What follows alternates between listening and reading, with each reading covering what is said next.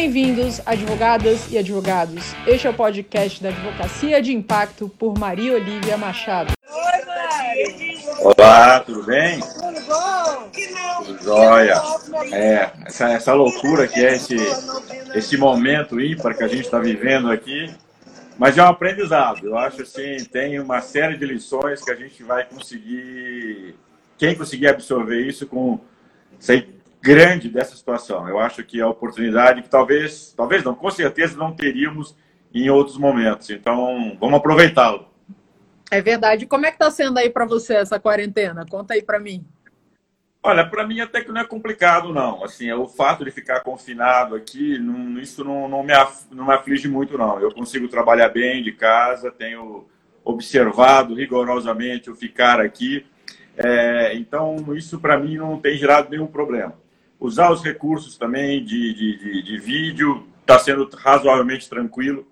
É, talvez a maior preocupação é que os vivendo agora, do ponto de vista econômico financeiro, o problema da saúde, que é o ímpar, né? Eu costumo dizer, tenho dito para algumas pessoas que eu talvez tenha vivido algo mais próximo que eu vivi da situação foi o plano Collor, com confisco, esse tipo de coisa. Só que lá atrás o problema era único e exclusivamente econômico-financeiro. Hoje você tem um problema financeiro é, mas você tem um problema de saúde, que eu acho que é algo que mexe com a gente. É, as é pessoas ficam mais sensíveis, as pessoas, o, o, confinamento, algumas pessoas têm dificuldade de lidar com isso, acaba gerando um estresse. Mas eu não posso reclamar, não. Eu estou lidando razoavelmente bem. Um mês dentro de casa, acho completando quatro semanas, já não fiz a conta, mas tô, é. ainda estou tranquilo. Maravilha. Eu, eu, eu, eu também, a, a Kátia falou aqui que eu estava no ritmo da Bahia, é, comecei né, com esse reconvexo da, da Maria Betânia, né, que na verdade é a música do Caetano. Boa noite aqui. E fizeram a pergunta aqui, Mário, se você está em Paris, porque tem isso que eu estava. Ah, não! É, é a torre da, é da Paulista aí atrás, né? É a torre da Paulista. É, eu moro, eu moro a três quadras da, da Paulista e da varanda de casa é, eu tenho essa visão. Aliás, esse outro lado que também não posso reclamar, assim, eu trabalho aqui na varanda, tem tido pôr de sol maravilhoso. É verdade. Então até isso está gostoso, até isso tem contribuído para ter um ambiente mais descontraído. Tá com a família para mim está sendo legal, minhas filhas, então graças a Deus. Então aqui é meu é minha Paris. tá ótimo, tá exatamente isso.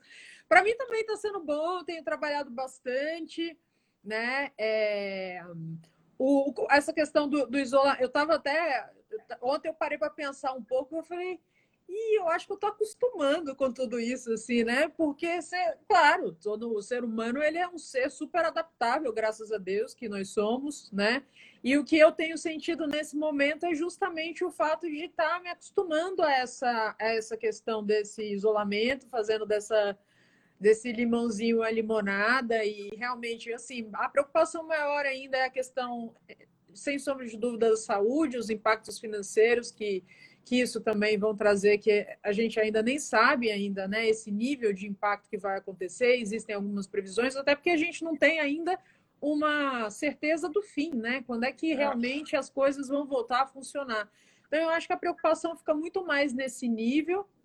Agora do ponto de vista de de estado emocional, de trabalho. Estou com parte da minha família também aqui, né? Outra parte, enfim, meus pais, por exemplo, moram em Salvador, tem irmãos que moram em Brasília, mas então isso acaba que também está sendo um bom momento de, de você, né, ter. Acho que o, a velocidade, esse ritmo de você sair, pega carro, vai e volta, e vai para uma palestra e volta, e tem uma reunião, deu uma acalmada, né? Então, embora você fique é, assim, tem dias que você dá uma esticada até né, violenta de trabalho, até muito maior, mas é, dá uma, tem uma sensação de ter uma, uma né, aquela respirada, assim, aquela parada maior e tal.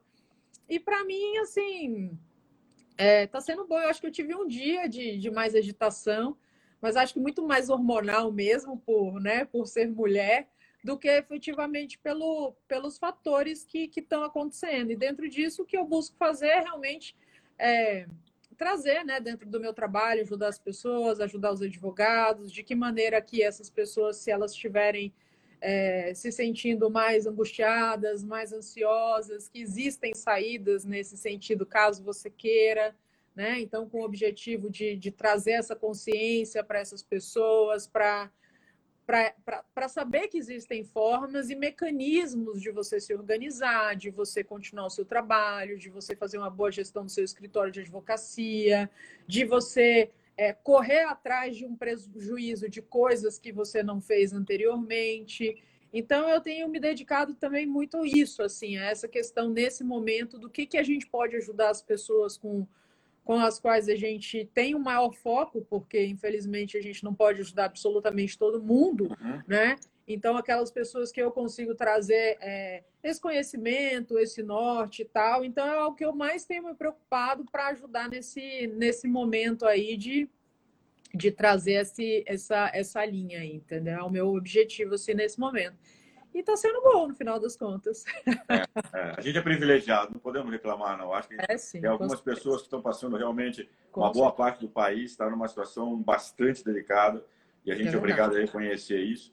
É Pela atividade que a gente exerce, que é uma atividade prestadora de serviço e, portanto, a gente consegue executar trabalhos de maneira remota, a gente consegue usar alguns recursos que facilitam muito a nossa vida. Eu já usava muito isso, né? Então, assim, é, São Paulo, como o trânsito é complicado, sempre os primeiros contatos, eu sempre procurava fazer por Skype, alguma coisa nesse sentido, para evitar o deslocamento, eu acho que se consegue. Então, é, já de uma certa forma fazia isso. A única coisa que eu não fazia em casa, eu tinha, tenho, tenho um escritório, eu fazia no escritório, agora estou ah, em casa, é, minha família que tem que me aguentar, é, em compensação agora eu tenho que ajudar em casa também, então assim, faz parte, então coube a mim a, a cozinha, a louça, não confiaram em mim cozinhar, acho que eles não confiam como chefe, é, é, tem que todo tem que manter a saúde, né, da família. Então, coube a mim lavar a louça, não tem que encaixar na agenda esse tipo de coisa, faz parte, é aprendizado. É, é sim, sim, sim, sim. É, é um desafio, assim, eu, eu, eu busco ter esse mindset mais positivo possível dentro do que eu posso ter como ser humano, assim, né? E dentro disso também poder ajudar nesse sentido. Mas vamos conversar, Mário, aí sobre essa questão que a gente veio falar sobre o mundo de hoje, que é justamente essa, esse posicionamento em termos de gestão dos escritórios de advocacia nesse, nesse mundo complexo. Boa noite, boa noite a todo mundo que está aqui. Mais uma vez, obrigada por ter aceitado o meu convite. E gostaria aí que você se apresentasse para o pessoal, falar um pouquinho de você, para a gente dar um, dar um start no tema. Bom, vamos lá. Eu que agradeço a oportunidade é, de estar aqui falando sobre isso. Eu adoro, talvez uma das quem me conhece sabe uma das coisas que eu mais tenho prazer é compartilhar conhecimento, né? seja de forma mais formal, como palestra, como aula, é, dei aula na GV durante um tempo, é, ou de maneira informal, num bate-papo, às vezes num, numa reuniãozinha simples ou numa live como essa. Então isso, isso é muito prazeroso para mim contribuir à experiência e se puder ser útil é sempre agradável. Bom, para quem não me conhece, na verdade, eu tenho uma consultoria chamada Bória, que eu presto consultoria para escritório de advocacia e gestão. Eu não sou advogado, eu sou economista e eu estou nesse meio porque há quase 20 anos eu administrei um grande escritório que foi o Matos Filho. Eu até então sempre trabalhei em multinacionais, prestadora de serviço. Trabalhei na Arthur Anderson, na época de faculdade, que era auditoria, na Nielsen, prestadora de serviço na área de pesquisa de mercado, na Hertz, locação de veículos. E antes do Matos Filho, trabalhei no DCD, The Boston Consulting Group. E aí eu fui Matos Filho em 2000. Ah, os escritórios cresceram muito na década de 90 e responsável por toda a parte administrativa do escritório, tudo aquilo que não era área jurídica. Então, Uh, e naquela época, uh, os escritórios estavam começando a crescer. Então, desde montar uma área de recursos humanos, plano de carreira, uma universidade corporativa, informatizar o escritório, criar área de marketing, na época, isso né, em 2000 e pouco, vou falar em marketing, heresia, era proibido. A gente criou um departamento de marketing Matos Filho em 2000 e pouco, Hoje tem, todo mundo fala sobre isso, respeitando o código de ética. Lógico. Mas, enfim, em 2016 eu saí e montei a Bora, que é a minha consultoria, onde eu presto consultoria em gestão é, para a história de advocacia, muito no campo estratégico.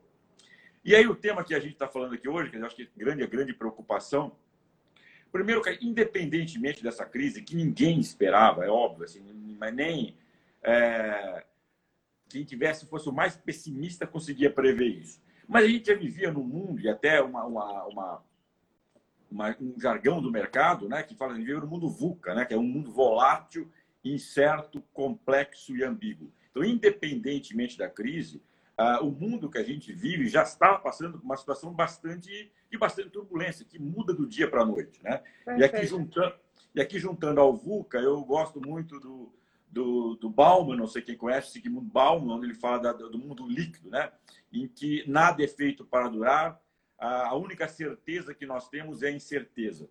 É, na verdade, isso até me aproprio de um grande amigo, o Sérgio Fadel, ele que fala muito isso, então deixa eu dar o crédito para ele, é, onde ele traz o pensamento do Bauman para isso. Então, isso é um dado de realidade, independentemente é, da crise. A crise vem a trazer um problema talvez nunca vivido. É, hoje, quando você faz, olhando os dados internacionais, o que mais se aproxima a isso foi a crise de 29 é, no estado da Bolsa, do crash da Bolsa de Nova York. Então, realmente é bastante sério. O que fazer nesse momento?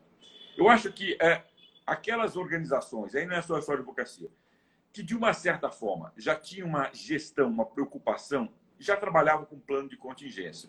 Eu trabalhei em alguns escritórios, no próprio Matos Filho eu trabalhei, onde a gente tinha um plano de contingência. Óbvio que não sabia que isso acontecesse. Mas se acontecesse algum problema, você já tinha mecanismos, obviamente, de conviver com aquilo. Aquelas sociedades que, de repente, não fizeram isso, acho que esse é o momento. É o momento agora de resiliência e fazer um plano de contingência. Parar, olhar. Então, o convite que eu faço agora às pessoas é seguinte, vamos olhar, cada um olhar para a sua sociedade e entender exatamente qual a situação. É, e eu acho que o grande desafio aqui é gestão. Eu acho que a gestão é, pode representar o sucesso e o fracasso de qualquer organização. História de democracia não é diferente. Né? Então, assim, gestão do quê? Gestão dos recursos. Vamos aqui trabalhar, nessa, nessa uma horinha que a gente tem, talvez dois grandes recursos. O recurso humano, né, e uma empresa prestadora de serviço como escritório de advocacia, esse talvez seja o ativo mais importante, é o recurso das pessoas. Então, uma gestão dos recursos humanos e uma gestão dos recursos financeiros. Né? É, vamos falar um pouco mais à frente dos recursos humanos. Mas antes disso, é, uma das ferramentas que eu, que eu tenho é, como forma, talvez, da ferramenta de gestão a mais importante é planejamento. É você se organizar, você saber para onde você vai, o que, que você quer. Aquelas organizações que, de uma certa forma, já tinham planejamento, acho que agora é a hora de olhar, como eu falei, é pouquíssimo provável que alguém tenha no seu planejamento uma previsão de uma catástrofe é, desse tamanho.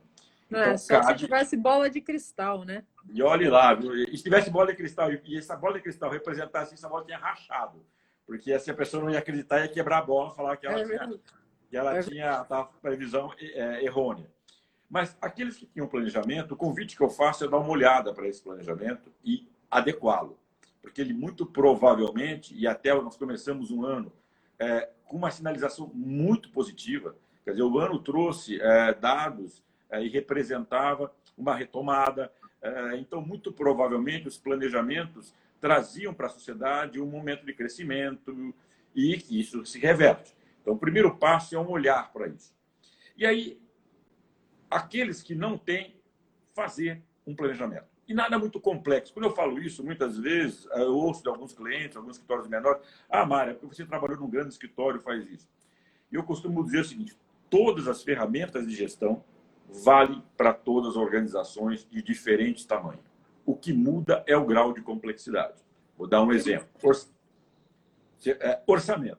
Todo mundo precisa de um orçamento. É óbvio que uma organização grande tem um sistema de apurar resultado por cento de custo, muitas vezes lucratividade por advogados, por área. Se você é pequeno, digamos que você seja um advogado, uma secretária um estagiário, você também precisa de orçamento.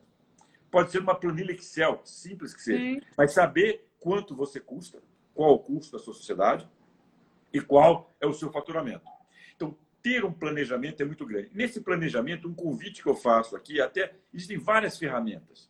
É, mas como eu estou muito em cima, né, estamos vivendo no meio da crise, eu acho que uma das ferramentas que se aplica muito aqui, que eu gosto muito, é, e talvez a maioria de, das pessoas que estão nos ouvindo conheçam, que é o SWOT, matriz de SWOT, onde a gente fala de forças, de fraquezas, de oportunidades, de ameaça.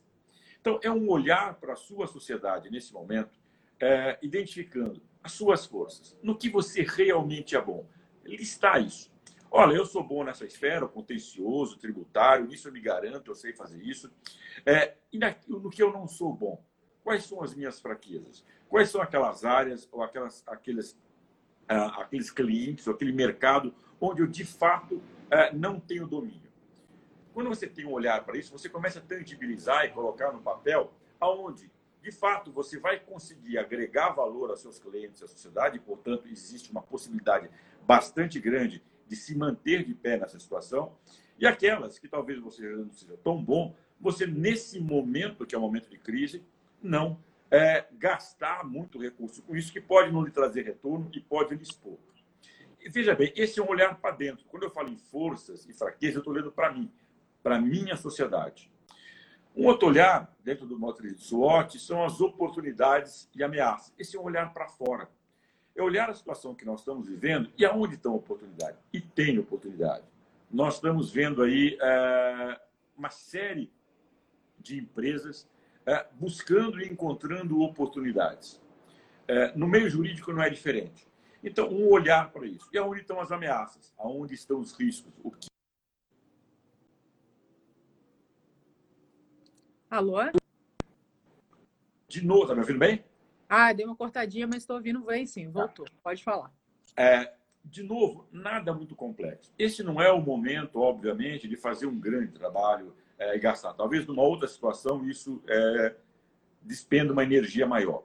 Mas sentar e olhar para isso. A hora que você mapear isso, você vai conseguir colocar no papel as oportunidades que o mercado oferece e naquilo que você é bom. Então, como é que eu posso contribuir? Quando eu falo eu, eu, se eu sou pessoa física, sou um advogado, ou eu, a minha sociedade, como é que ela pode contribuir? Como é que ela pode agregar valor junto a essas oportunidades? E naquilo que eu sou fraco, onde tem as ameaças, os cuidados que eu devo tomar para mitigar isso. E aqui eu, acho que, eu, acho que, eu acho que vale a pena falar. É, primeiro, Eliane, hello, que bom que você está aqui, que bom que você conseguiu aparecer aqui para estar tá com a gente. É, eu acho que o primeiro assim, o que a gente vê muito do brasileiro, e eu acho que esse momento também traz muito isso, é, dentro exatamente do que você está falando, Mário, é esse fato do planejamento. O brasileiro ele não gosta de planejar. O advogado ele sai da faculdade, ele não aprendeu. É muito diferente de uma faculdade de administração que você aprende esse tipo de coisa. Ele sai da faculdade é, e, e, ele acha que o mundo dele é o, é o universo jurídico né? Isso eu falo até por, por vivência, né? Assim, eu vim entender que existia vida lá fora muito depois, porque a faculdade de direito te mostra o universo jurídico realmente de uma maneira é, muito focada. Algumas estão abrindo alguma, é, algum tipo de é, visão para esse outro lado, FGV, coisas do tipo, mas a maioria ainda não está.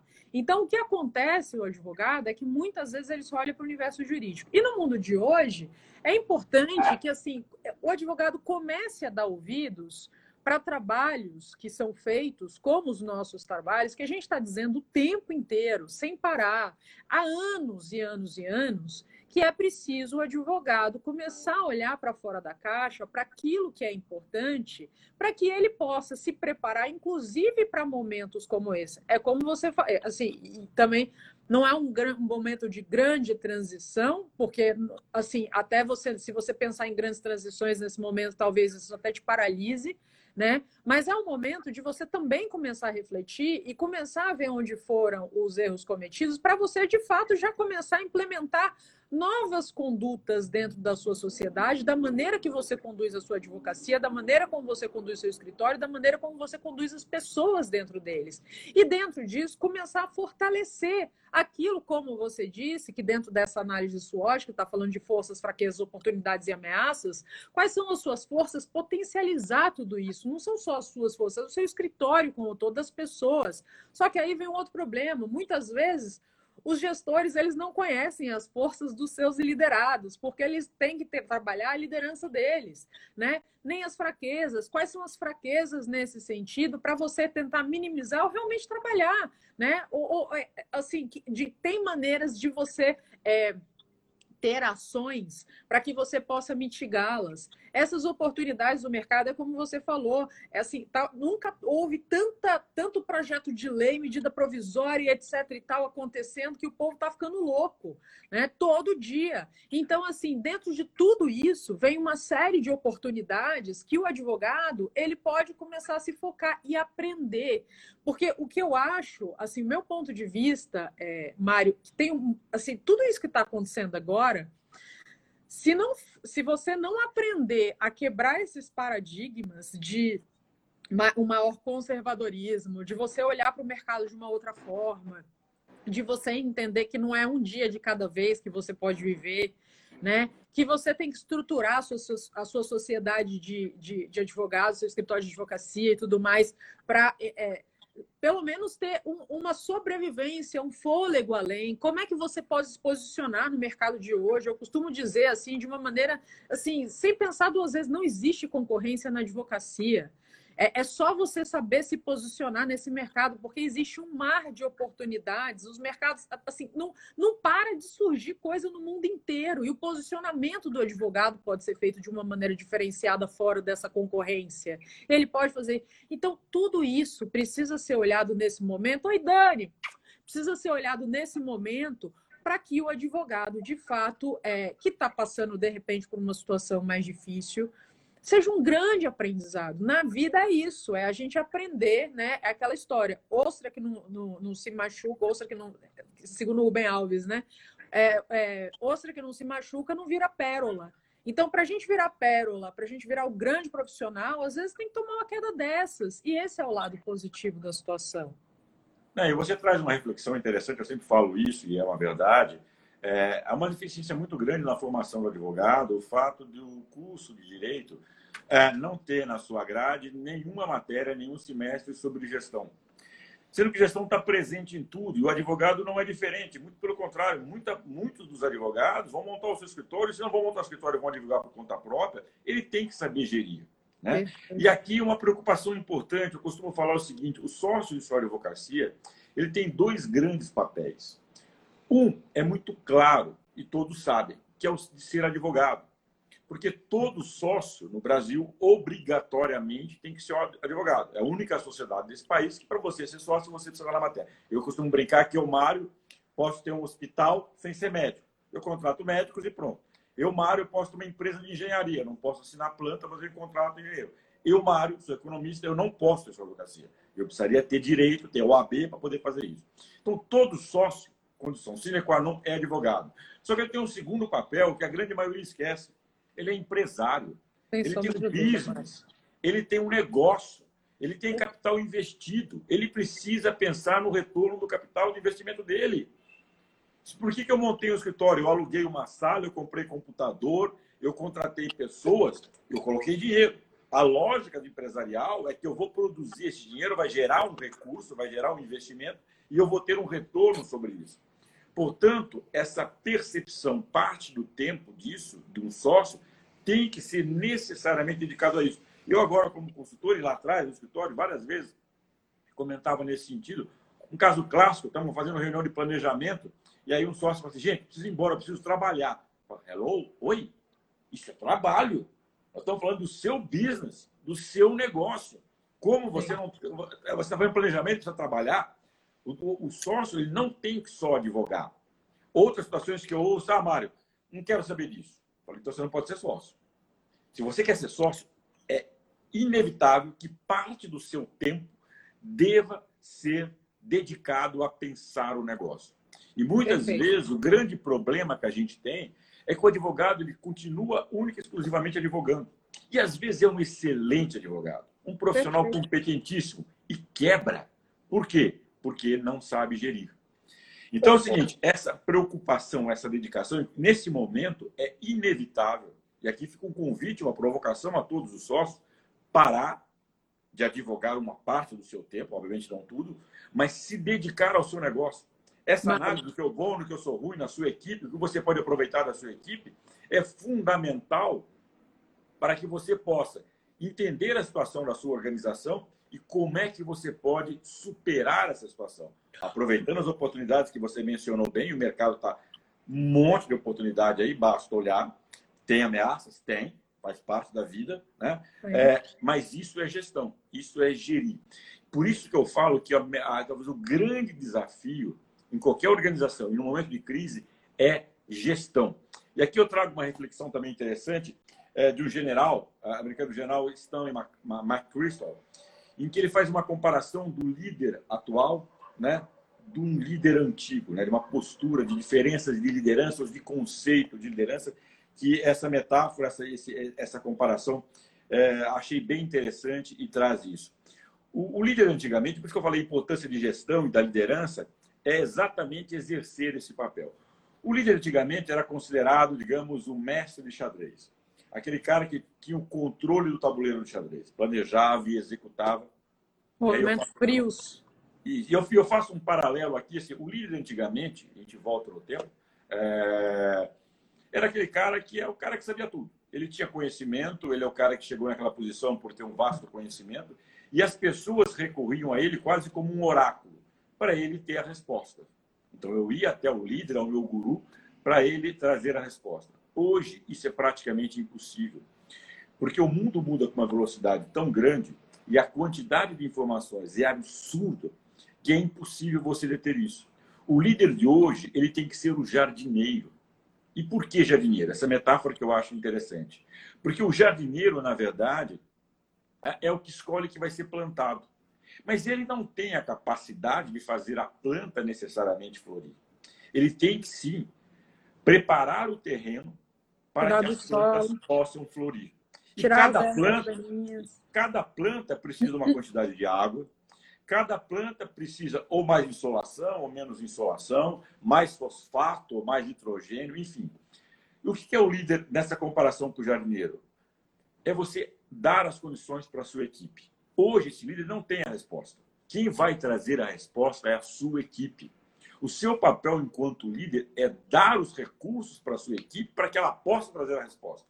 Quais são esses recursos? Muitas vezes tecnológico, disponibilizar para a sua equipe recursos tecnológicos, um bom computador, acesso, acesso a sites, acesso a dados, muitas vezes conhecimento técnico, formar as pessoas, seja com uma pós-graduação, seja com uma especialização.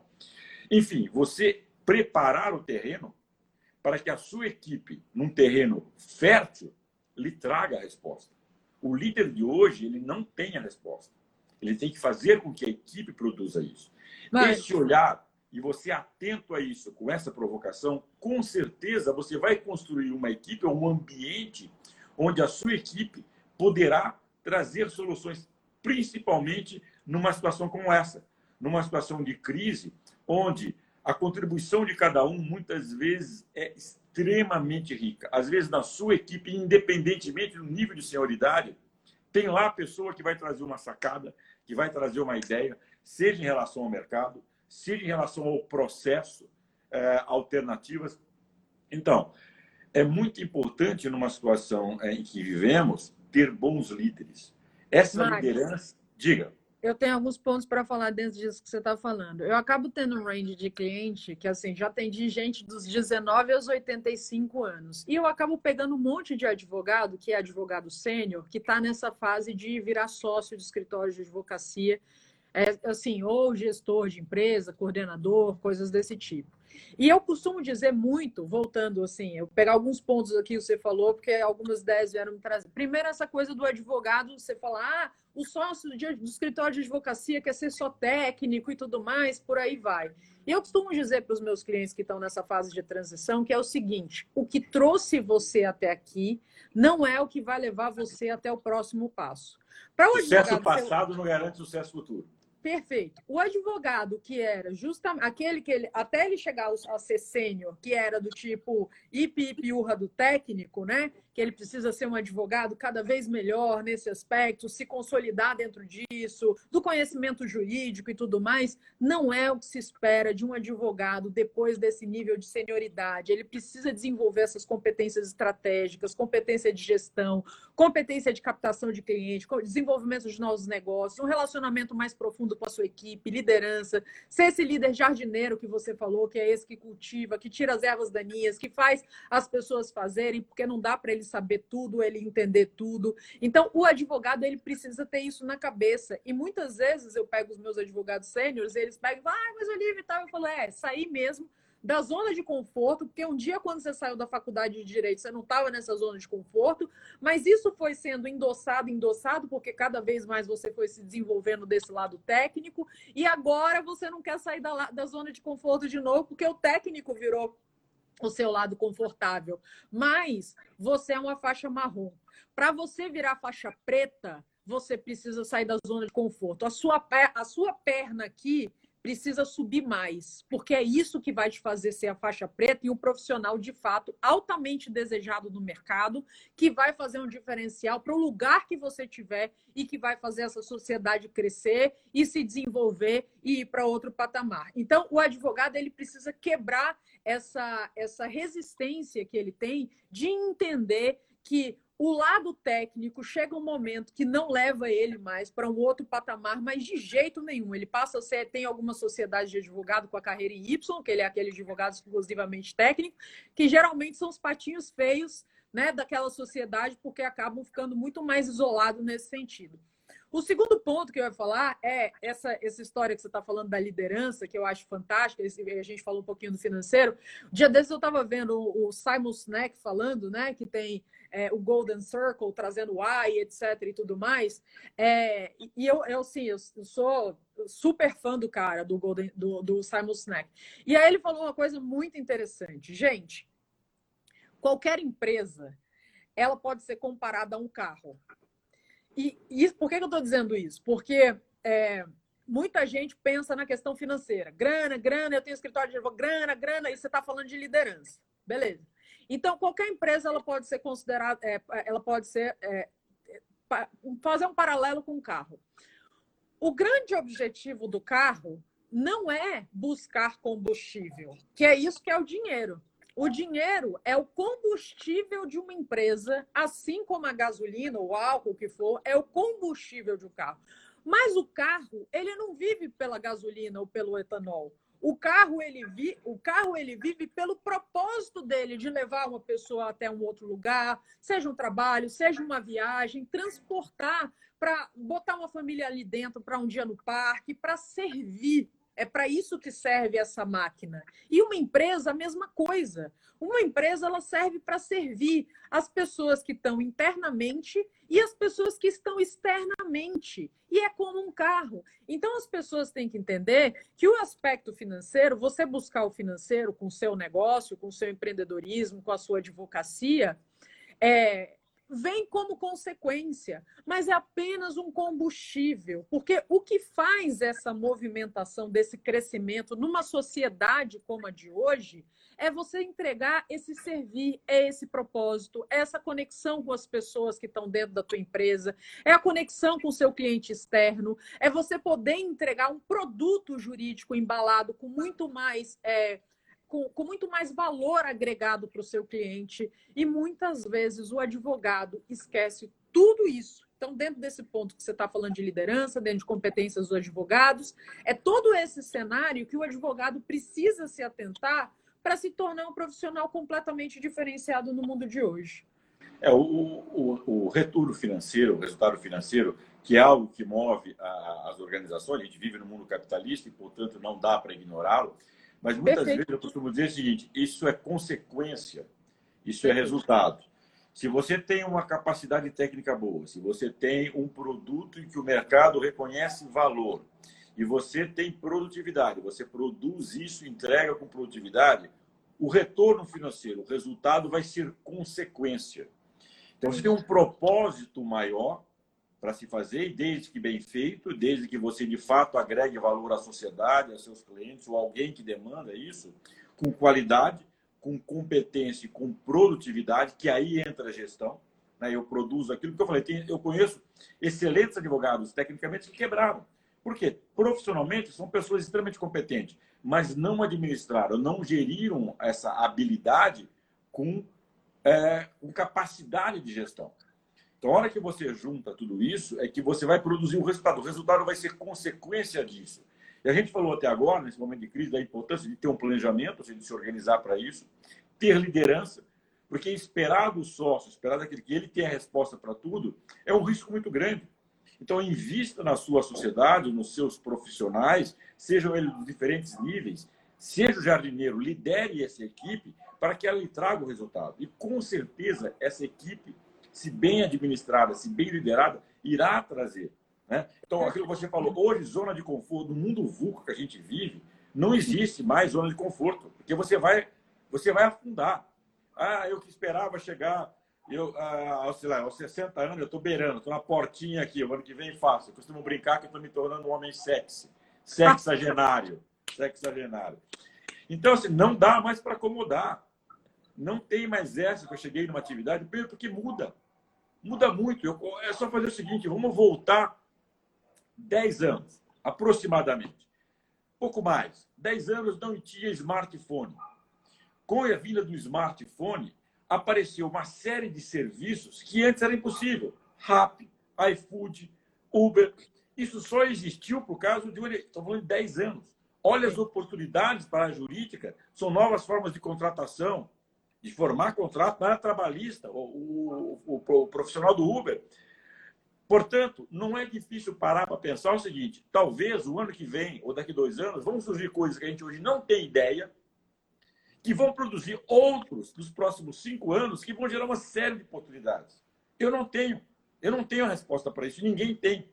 Agora, o importante é estar atento e saber que isso provavelmente vai acontecer. Essa crise, com certeza, vai nos ensinar um monte de coisa. O que eu tenho que fazer é estar atento. É, no mínimo, sair dessa zona de conforto, abrir a minha antena de modo a captar isso. Alguns vão ter uma percepção, outros vão estar refratários a isso, e esses estão refratários, sinto vos dizer, muito provavelmente vão estar fora do mercado. Então, esse olhar e agora, na crise, né, a gente falou, falei, falando de liderança, falando de planejamento, um outro dado importante, a gente vive no mundo capitalista e não dá para negar isso, não cabe aqui juízo de valor ou não, que é a parte financeira, é a gestão dos recursos financeiros. Então, de novo, aqueles escritórios, aquelas organizações que tinham uma certa previsibilidade, não com relação à crise, insisto, era impossível prever isso, deveriam ter, por exemplo, um fundo de reserva. É fundamental que as sociedades mantenham o fundo de reserva. O que é isso? Um dinheiro salvo, guardado, aplicado, para que numa eventualidade eu não fique refém do acaso. Agora, aqueles que não têm, é, muitas vezes, e aí está vivenciando isso, acabam enfrentando uma situação operacional delicadíssima. Como é que eu vivo no mês seguinte? Então, aqueles que não tinham orçamento, o primeiro convite que eu faço agora é fazer um orçamento. Pare e faça um orçamento. De novo, não precisa ser nada muito complexo. Um orçamento básico o seguinte, uma planilha Excel. Bota Qual a receita prevista? Quais são os clientes que cancelaram? Quais são os clientes que estão pagando? Qual o dinheiro que vai entrar? Custo. Onde estão os custos? Quem sabe? É aluguel, é funcionário, é telefone, é papel, é limpeza. Ponha isso numa planilha simples.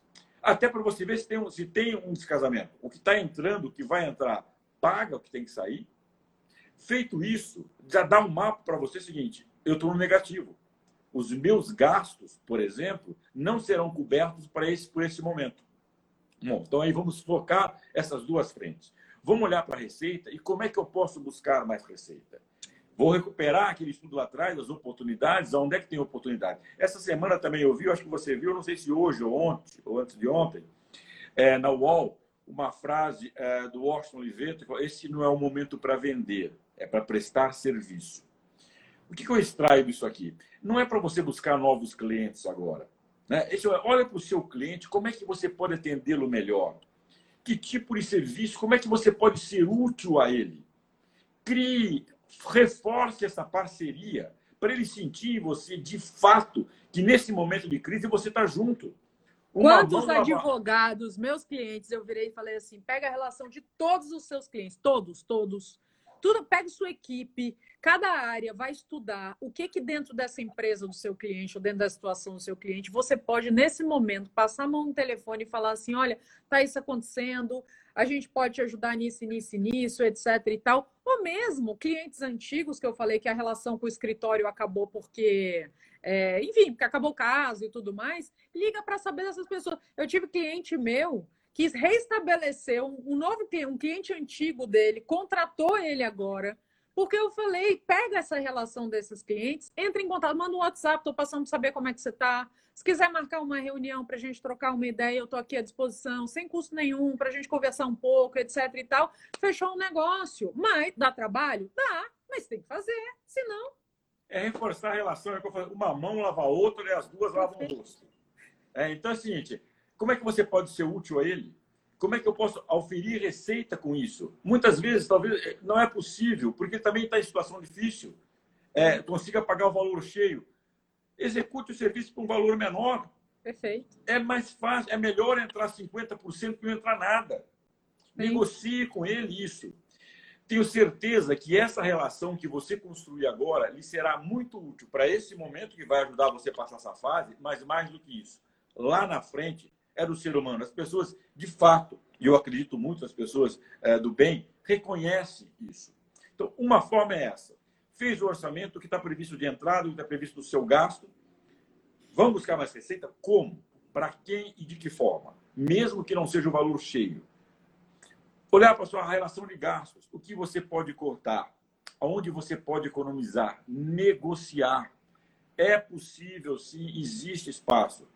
Eu diria o seguinte: talvez o corte mais significativo em qualquer prestador de serviço, não, o custo mais significativo em prestador de serviço é a de pessoas. Em geral, uma prestadora de serviço, aí de empresa para empresa, varia entre 55% a 80% de total de custo são com pessoas. Só que esse eu recomendo, assim, deve ser o último custo a cortar. Porque a crise vai passar e você vai precisar desses profissionais. E então, outra, você também deixa de, de pagar a pessoa, você atrapalha o giro da economia, né? Assim, então a pessoa deixa de ter dinheiro, ela deixa de ter dinheiro para investir no mercado, atrapalha a economia como um todo. Então, então esse assim, ser o último custo a ser retirado. Exatamente, essa é a última coisa. Agora, as outras negociem. Por exemplo, eu negociei o meu aluguel. Eu alugo uma sala, eu trabalho num co-work, eu consegui, nesse momento, 50% de desconto. Por quê? Porque ninguém está faturando. O proprietário, extremamente é, inteligente e percebendo isso, Fala, não, é, é razoável, é preferível isso. Não adianta querer quebrar os meus inquilinos. Então, se existe possibilidade, sim.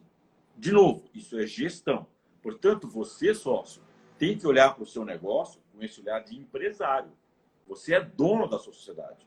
Aonde eu vou buscar receita, aonde eu vou trazer isso, como é que eu vou agregar principalmente ou basicamente nesse momento com seus clientes atuais, que eles já te conhecem, você os conhece, sabe aonde estão as oportunidades, aonde você pode ajudar, olhar para os seus gastos e ver aonde você pode cortar, aonde você pode reduzir, renegociar, discutir. Não só isso, mas também colocar isso numa linha do tempo. De uma forma simples, é um fluxo de caixa. Ou seja, esses ingressos que estão previstos, eles vão acontecer em que momento? Ah, um acontece dia 20, outro dia 26. E os meus gastos?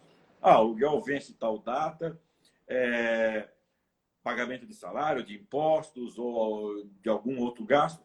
Coloque isso numa linha do tempo para você observar se há descasamento. E muitas vezes há. Né? A, a, a sua linha de despesa muitas vezes pode estar mais acelerada do que a sua linha de receita. Então, não só negociar, isso vai servir para você não só negociar valor, desconto, mas muitas vezes prazo. Olha, olha, é o seguinte, vence esse pagamento no dia 15. Cara, mas assim, tá difícil, eu tenho uma entrada prevista para o dia 20. Posso te pagar no dia 20? Não me cobra juros. Em geral, as pessoas de bom senso. E, e, acho vão... outra, e eu acho que outra dica também nesse sentido, Mário, é começar negociando com aqueles fornecedores que você sabe que são um pouco maiores. Porque esses maiores, eles têm, geralmente eles têm esse planejamento mais melhor arranjado, tem um fluxo de caixa maior. O menorzinho, às vezes, não tem grana, tem grana para pagar, tipo, o alimento do mês para pôr na boca da família, porque não faz planejamento também, etc. Então, é tudo a mesma coisa.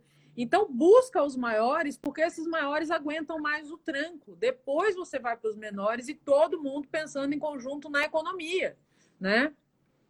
Então, essa dedicação, isso fará com que você, muito provavelmente, não resolva 100% dos seus problemas. Né? Mas, com certeza, você vai reduzi-los de maneira significativa. Você vai conseguir, digamos, tentar passar por essa crise de uma maneira, se não mais leve, menos pesada. Então, volto lá atrás. É, e que isso sirva de seguinte exemplo. É, passado essa crise, tomara a Deus que a gente não tenha outra semelhante próximo, mas turbulências sempre teremos. Sim. Então, aprender o seguinte: tenha sempre um planejamento. Faça sempre um orçamento, uma previsão orçamentária para que você possa gerir os seus recursos. Tenha um plano de contingência. Numa situação difícil por algum motivo, como é que eu sobrevivo a essa situação? Tem um fundo de reserva, em geral, de três a seis meses de gasto, ou seja, é, que você conseguiria, digamos, suportar 100% dos seus gastos três meses com zero de faturamento, ou seis meses, depende muito do tamanho da sociedade, da sua capacidade de fazer isso. Porque isso vai lhe dar tranquilidade lá na frente. Se hoje eu não tenho, então vamos atacar ponto a ponto com relação a isso que a gente falou. Planejamento, se organizar, olhar para a estrutura atual e ver como é que eu posso tirar proveito, aproveitar as oportunidades, fugir das ameaças, utilizar o que eu sei bem, fazer as minhas forças, evitar aquilo que eu não sou muito bom, não é o momento de eu é, botar energia Focar nisso. Focar nisso, né? Focar nisso. Focar em clientes que já são seus, né? é prestar serviço, é criar uma parceria e tentar ver utilidade para o seu cliente, fazer com que ele perceba em você uma capacidade de ajudá-lo nesse momento. E, e, e, eu acho que nesse ponto, só te interrompendo, mas eu acho que é interessante o advogado também avaliar como é que está a relação dele com os clientes dele, porque eu vejo muito advogado que, assim, cliente é um mal necessário. Né? Então, que não tem relacionamento com o cliente, que assim é, acha que prestar o serviço jurídico é realmente só prestar o serviço jurídico, sem grande relação, sem entender aquilo que ele precisa, que o cliente precisa. Então, essa gestão desses clientes também, para você prestar um serviço diferenciado, para você agregar valor, para você ter mais relacionamento. Quando uma pessoa procura um advogado, geralmente ela está com um problema, ela quer esse acolhimento, ela quer essa troca, ela quer sentir essa confiança, ter uma relação de transparência, né? Não, às vezes, nem mostrar que aquele caso dela vai ser. A pessoa vem com problema. Tem um advogado, eu estava conversando esses dias numa live aqui, com o Marcelo, a, gente falando sobre isso. A, a pessoa vem com um problema para o advogado e o advogado fala, ih, esse caso vai demorar não sei quantos anos para resolver. Não, mas assim, e também os juízes, assim, acaba com a, a pessoa sai de lá pior do que ela entrou. Né? Então, o advogado ele precisa entender que essa relação dele com o cliente, entender que ali do outro lado existe um ser humano, todos nós somos consumidores. Quando você vai no, no, no, no restaurante que você é maltratado, a chance de você voltar lá é, é, nunca mais. As chances de você indicar é nunca mais. E o advogado, muitas vezes, acha que no escritório de advocacia dele, não. Você tem um cliente que está falando mal de você porque você não presta um bom serviço no mundo de hoje, é terrível. Porque é, é, a, tua, a tua reputação ela pode ser destruída num 321 na internet, que a comunicação entre uma pessoa e outra é muito fácil, é um WhatsApp. E o mundo é muito menor do que a gente imagina. Então, o advogado ele precisa ele começar a gostar efetivamente dos clientes dele, entender que eles são é, pessoas, seres humanos e que têm expectativas.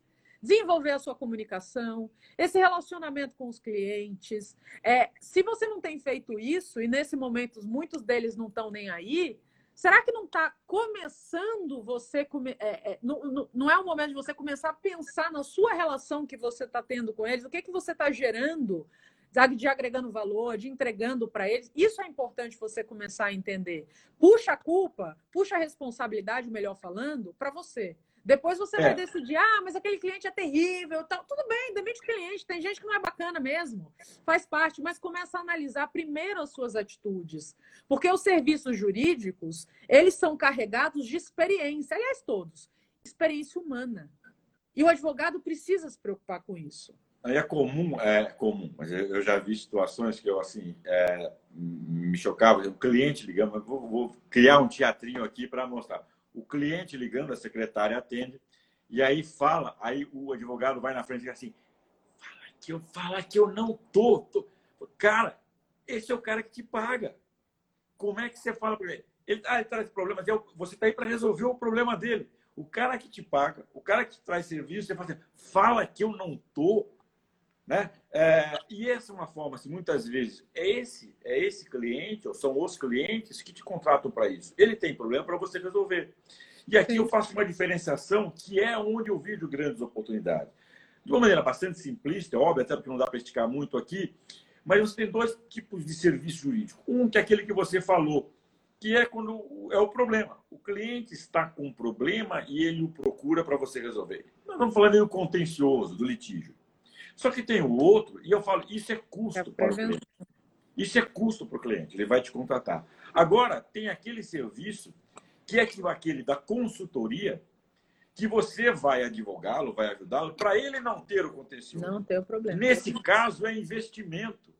O advogado tem que vender isso. Quando eu vou para você, ofereço uma oportunidade. E aí a importância de eu ver a oportunidade. Se eu conheço o cliente, se eu conheço o que ele faz, se eu conheço o mercado, eu consigo antever problemas futuros que ele, por não ser da área jurídica, nem está vendo. Eu vou lá, cuidado com isso. Seja fazer um contrato bem feito, seja colocar regras área trabalhista para você evitar um risco trabalhista. Eu vou, eu de uma certa forma antevejo o problema, eu vendo uma consultoria para ele, um contrato bem redigido, uma estrutura bem montada, para que ele não tenha o litígio lá na frente. Nesse caso, é investimento. Eu contrato o advogado para não ter o um problema, para não ter um custo lá na frente.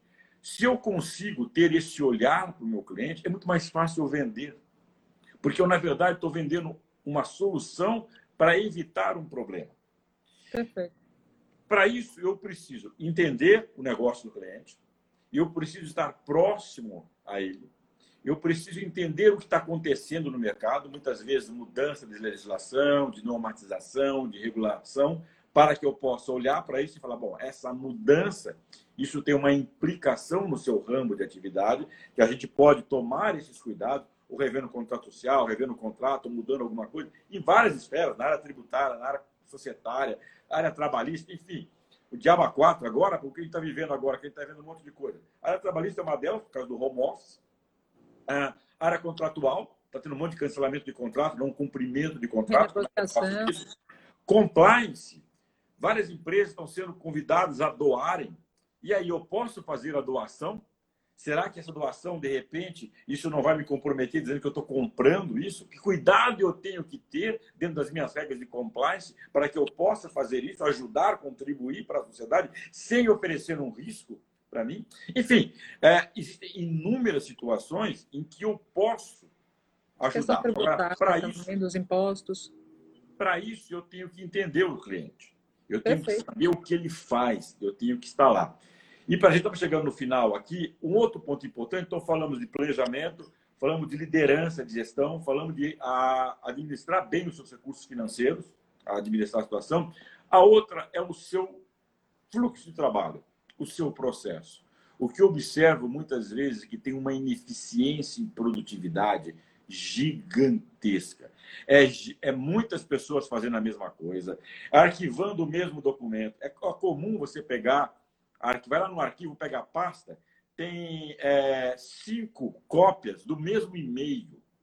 É, enfim, tem uma ineficiência muito grande. Então, olhar para o seu fluxo de trabalho, o seu processo, desde quando o cliente chega, como é que eu o cadastro, como é que esse cadastro vai, por exemplo, abrir uma pasta, vai para o faturamento para que amanhã eu fature corretamente, porque muitas vezes o faturamento não é para ele, ele me contratou, mas a fonte pagadora é outra, porque tem filiais, ele quer. Enfim, tem uma série de regras como é que eu presto serviço, como é que eu arquivo isso, como é que está envolvido.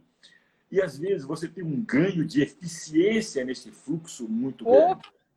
Então, ter um olhar para isso, num momento como esse, isso não muda em nada a sua organização, muda processo, não processo jurídico, processo, fluxo de trabalho. Isso ajuda vou... a produtividade das próprias pessoas saberem o que elas têm que fazer e focar em resultado, ao invés de você ficar microgerenciando e arrebentando a produtividade das pessoas. É uma série de coisas, mas o advogado muitas vezes não pensa e não tem meta. Como é que, entendeu? Você não sabe nem a meta, como é que você bota.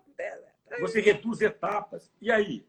A importância da liderança. Muitas vezes a resposta por isso está na sua própria equipe.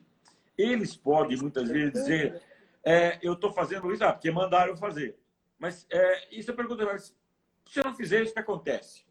é, voltar lá atrás, antigamente era o tal do carimbo, né? Por que você está carimbando? É porque mandaram carimbar. Se você não carimbar, o que acontece? Nada, de repente. Então, assim, por que eu estou carimbando? Hoje eu não tenho mais carimbo. Aliás, ainda existe, por incrível que pareça. Isso é até máquina de datilografia, eu já vi em plena máquina de datilografia no mundo atual. Mas, enfim, é, é outra coisa que tem que ser cortada. Como é que eu posso olhar para o meu fluxo de trabalho, meu processo, e eventualmente queimar etapas? reduzir prazo. Isso gera resultado para a sociedade e, no momento como esse, isso pode representar um ganho significativo. No mínimo, não uma perda. Você não vai perder dinheiro é, ou perder etapas nisso. Então, de uma maneira bastante é, é, resumida, o que eu procurei trazer aqui nesse momento é esse olhar. Ou seja, talvez o mais importante é esse convite para os sócios olharem para si e se virem como empresários. Além de advogado, você tem um business, você tem uma de advocacia e você tem que administrar. E parte do seu tempo tem obrigatoriamente que ser dedicada a gerir o seu negócio, a pensar no seu negócio, pensar no seu cliente, como é que eu administro melhor, ter uma boa liderança, ajudar e pedir que a sua equipe contribua com isso. E muitas vezes a solução está ali. Parte financeira, planejamento financeiro, é, orçamento, olhar para isso para que você possa maximizar a entrada de recursos, flexibilizando muitas vezes algumas etapas e também a sua redução de custos. E o fluxo de trabalho, esse processo, olhar para isso. Essa dedicação e, convidar a sua equipe para que também todos possam contribuir. Faça, parte. É, dessa coisa é fundamental e tenho certeza absoluta que isso em muito irá ajudar. Não só nesse momento, mas na retomada. A hora que você retomar, que o mercado passar por essa turbulência, e vai passar, nós sabemos, hoje, infelizmente, ainda não temos um prazo, não sabemos exatamente quanto tempo vai demorar isso, mas vai passar. É, é, e aí, aqueles que melhor se organizarem, melhor se prepararem, sofrerão menos nesse momento, mas mais do que isso, largarão à frente daqueles que não tomarem esse cuidado. E aquilo que você falou lá atrás, zona de conforto no mundo VUCA, onde a gente vive, volátil, incerto, complexo e ambíguo, não existe. Se você quer deitar em berço esplêndido, esquece que isso não mais faz, não faz parte mais da ô, realidade do mundo que vivemos. Ô, ô, Mário, é o seguinte, se, você, se o seu negócio não está, assim, o universo, ele está em expansão ou em contração. Você não existe um universo parado. É a mesma coisa com o seu business. Se o seu business não está em expansão, ele está retraindo, ele está ele tá enrugando. E é isso que o advogado precisa entender muitas vezes. Aliás, todo mundo, toda sociedade que não está se mexendo ainda para entender a velocidade que está acontecendo. Se você hoje em dia tem alguma coisa garantida, isso não te garante. Aliás, esse coronavírus mostra que isso não garante que amanhã você vai ter. Então, esse planejamento, essa adaptação, esse foco em gestão, esse trabalhar essas habilidades que você não tem, tudo isso é importante para que você perdure no tempo de uma carreira que é cada vez mais longeva, que hoje pode ser na advocacia, mas amanhã pode você pode estar em uma outra área e que todo esse conhecimento vai te servir para você ser sempre um grande profissional. Então, precisa ter isso na cabeça. Mário, é, sem palavras para te agradecer. Eu agradeço a oportunidade. Foi um prazer muito grande estar com você aqui. Fantástica, fantástica live com você. Obrigada por trocar tanto conhecimento. Obrigada por né, trazer aí tanta, tanta, é, trazer tanto, tanta informação edificante para gente. E foi um prazer gigantesco estar aqui com você essa noite. Parabéns pelo seu trabalho. Obrigado, e uma igualmente. Honra, uma honra estar é com você. Para mim, é a recíproca é verdadeira. Foi muito gostoso, que eu falei, para mim é um prazer muito grande isso. Parabéns pelo seu trabalho que você tem feito.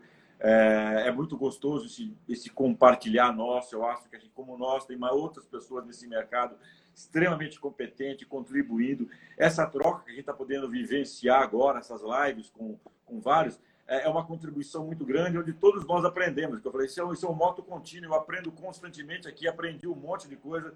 É, e é muito gostoso isso. Então, de novo, muito obrigado. Além de prazeroso, foi uma honra, uma satisfação muito grande. Espero que a gente possa é, vivenciar isso de novo em outros não, momentos. Não tenho a menor dúvida. Gente, obrigada. Faltam 10 segundos. Eu vou deixar a live salva aqui no perfil, sim, com certeza. Gente, uma boa noite para todo mundo. Mário, uma boa noite. Conta comigo para tudo.